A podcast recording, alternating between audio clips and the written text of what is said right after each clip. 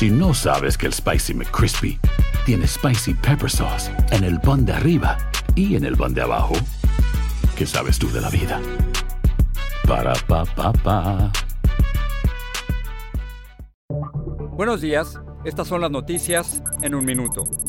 Es martes 7 de noviembre. Les saluda Max Seitz. Al cumplirse un mes de la guerra con Hamas, Israel dijo que asumirá la responsabilidad general de seguridad de Gaza por tiempo indefinido, una vez que acabe el conflicto. El balance de muertos ha superado 10.000 en la franja y 1.400 en Israel. El secretario de Estado, Anthony Blinken, finalizó su gira por Medio Oriente sin lograr una pausa humanitaria. Donald Trump arremetió contra el juez y la fiscal al declarar en el juicio por fraude contra su imperio inmobiliario. El expresidente negó haber defraudado a bancos y aseguradoras con falsas declaraciones financieras. Se espera que su hija Ivanka Trump suba al estrado el miércoles.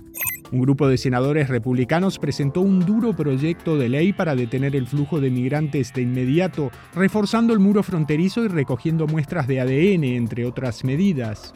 La empresa de oficinas compartidas WeWork, que opera en todo el mundo y en un momento fue una de las startups más valoradas, se declaró en bancarrota, lo que por ahora afecta sus operaciones en Estados Unidos y Canadá. Más información en nuestras redes sociales y univisionoticias.com. Si no sabes que el Spicy McCrispy tiene Spicy Pepper Sauce en el pan de arriba y en el pan de abajo, ¿qué sabes tú de la vida? Para, pa, pa, pa.